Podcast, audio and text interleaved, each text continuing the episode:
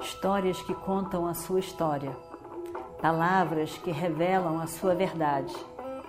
Com você, o conhecimento milenar dos Vedas. Escute diariamente e recomende a um amigo.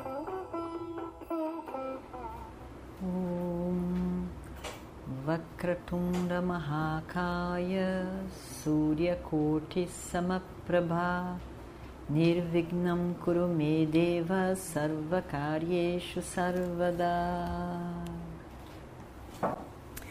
Continuando então a nossa história do Mahabharata. E o Destira diz: é, nós, nós estamos felizes por podermos ajudar, podemos ser de ajuda nesse momento, e nós não fizemos nada mais do que o nosso próprio dever, nosso Dharma. A gente tinha que ajudar. É, o Senhor tem sido de ajuda para nós durante todos esses meses e, e como uma, um, um, ato de, de gratidão, a gente teria que protegê-los sem dúvida nessa guerra, participar desse momento em que o reino foi atacado. E nós não fizemos nada demais, realmente não fizemos nada demais. Virata não estava satisfeito. Virata queria fazer alguma coisa, queria dar alguma coisa para eles. E ele, ele diz: é, Valala, Valala é Bima. Foi incrível. Eu queria de alguma maneira é, agradecer, retribuir. E, e aí Yudhishthira fala com palavras calmas, tranquilas, de, também tranquilizando o rei, dizendo, não, não fizemos nada mais do que a nossa obrigação. É, com certeza era o que a gente deveria fazer. Por favor, mande os mensageiros para o reino para dizer que nós, que o, que o rei foi vitorioso, para que possam esperar a chegada do rei adequadamente na cidade. E fale que vai haver uma, uma entrada triunfal do rei de volta à cidade.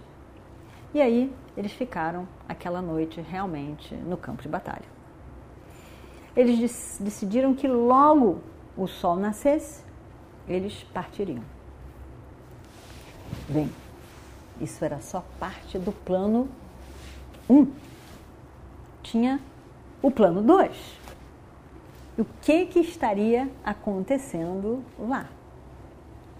No dia seguinte, ao ataque dos Trigartas, os Kauravas então atacaram a cidade pelo norte.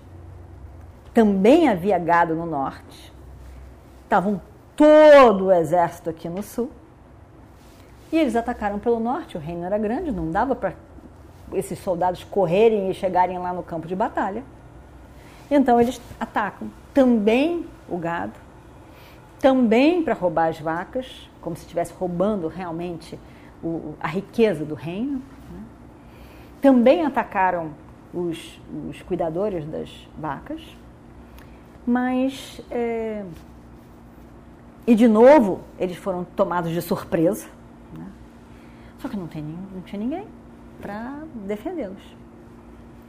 Aí, como foi no sul, esses, essas pessoas conseguiram algumas fugir dali e foram falar no reino para o rei o que estava acontecendo no norte. Só que o que aconteceu foi que não tinha nem rei para falar. Não tinha ninguém ali para ajudar, nem para ser comunicado, para tomar uma decisão, para fazer absolutamente nada. E aí então, só quem tinha, só quem estava lá, quem estava lá, era um príncipe. O príncipe, filho de Virata, mais moço, que adorava música, dança, ele era um artista.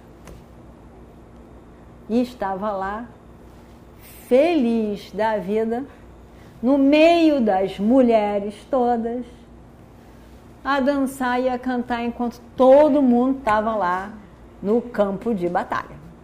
Ele realmente era mais moço e estava lá, muito bem, muito feliz ele era chamado de Uttara Kumara.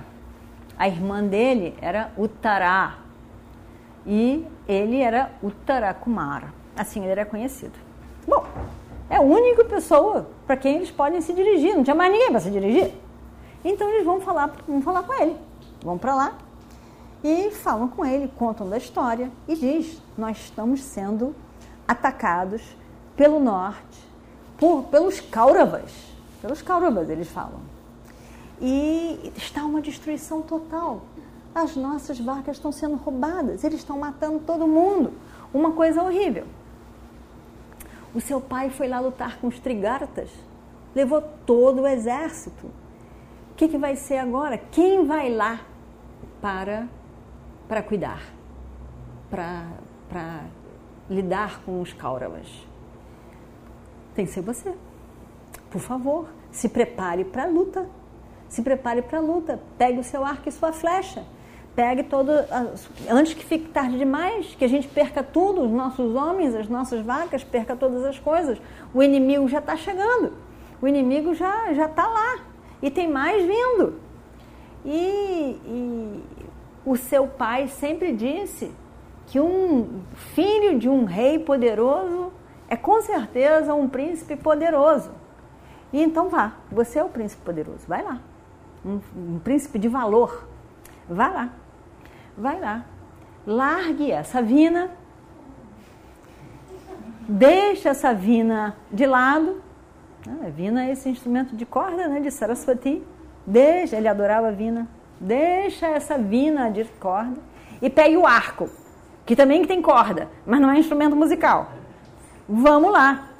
O arco também pode tocar uma boa música. Lá vai a flecha. Né? Então vai lá, toque no arco de forma que o coração das pessoas se apavorem e tremam e vamos para o campo de batalha. Por favor, ó príncipe, venha, venha logo. O príncipe estava sentado no meio das mulheres no salão e lá ele ficou. E ele diz: Com certeza, é o que eu tenho que fazer. Eu vou, agora mesmo, vou atacar esses inimigos, vou acabar com eles, vou pegar o, o meu arco e vou acabar com todos os Kauravas, todos eles de uma vez só. Eu vou sim.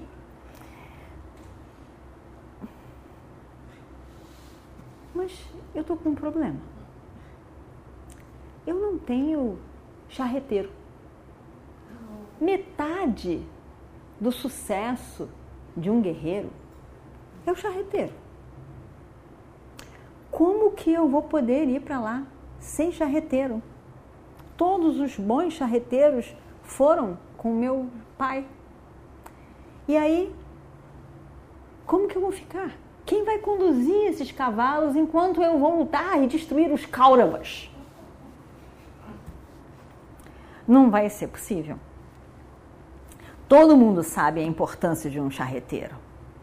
E o charreteiro não pode ser qualquer um. O charreteiro tem que ser muito capaz, que saiba muito fazer o que ele está fazendo, que possa conduzir o, o, os cavalos e o guerreiro de uma forma muito, muito certa, de forma a dar a, a, o sucesso ser, ser garantido. E então, é, como sem um, um charreteiro eu serei um herói. Não conseguirei ser esse herói. O meu próprio charreteiro, muito bom, foi recentemente destruído. Numa guerra que eu, que eu lutei por 28 dias.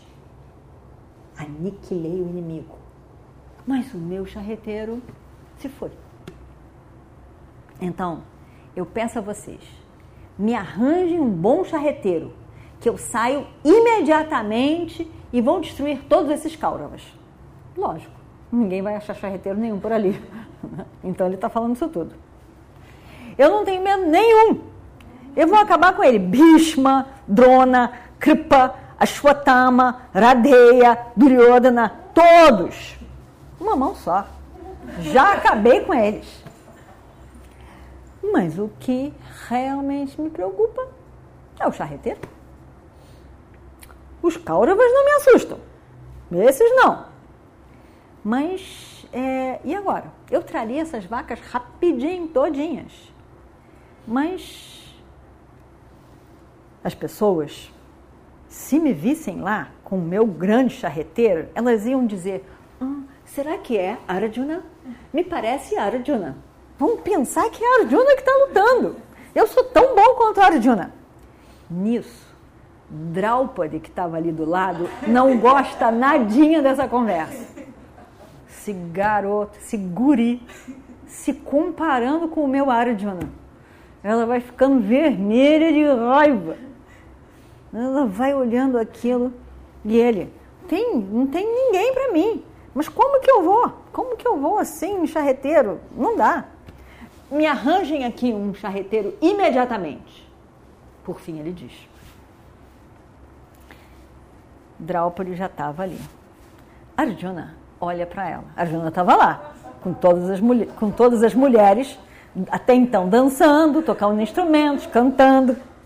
Arjuna olha para ela e ri. Adorou a raiva dela, adorou a cara que ela fez, adorou a cara. Realmente ela está uma fera com, com o Tarakumara Então, uma fera com ele, comparando com o Arjuna dela, ele diz, adorou. A Arjuna estava bem feliz mesmo. E, e ela esquentava e ficava vermelha e ele ria por dentro, que se divertia muito mesmo. Aí lá para as tantas ele consegue chegar perto dela, né? O Arjuna, Brahmanala, dançarino, chega perto dela e aí diz: Ó oh, querida rainha, eu vi a sua raiva, adorei. adorei. Muito obrigada. Adorei. Só que agora a gente tem uma questão. Vai lá falar com a princesa, o Tará. Vai lá com ela. E diz que e diz para ela que quando Arjuna lutou com na quando, protegendo aquela floresta né, de, do ataque de Indra e Arjuna protegeu a floresta, não deixou Indra atacar, o charreteiro dela, de, dele era Brhanala. Então, Brhanala é um bom charreteiro. Diga a ela que fale com o irmão, que pode confiar em Brhanala, porque vai dar tudo certo. E fale para ela sobre a grandeza de Brhanala. Ela vai ganhar confiança. E fala com ela e diz que você sugere Brhanala como charreteiro do príncipe. Vamos ver o que vai acontecer daí. Aí Draupadi vai e diz, fala tudo isso, manda chamar o Tará, conversa com o Tará e diz, e vamos ver o que acontece no próximo capítulo. Om Shri Guru Bhyo Namaha Harihi Om histórias que contam a sua história, palavras que revelam a sua verdade. Com você, o conhecimento milenar dos Vedas. Escute diariamente e recomende a um amigo.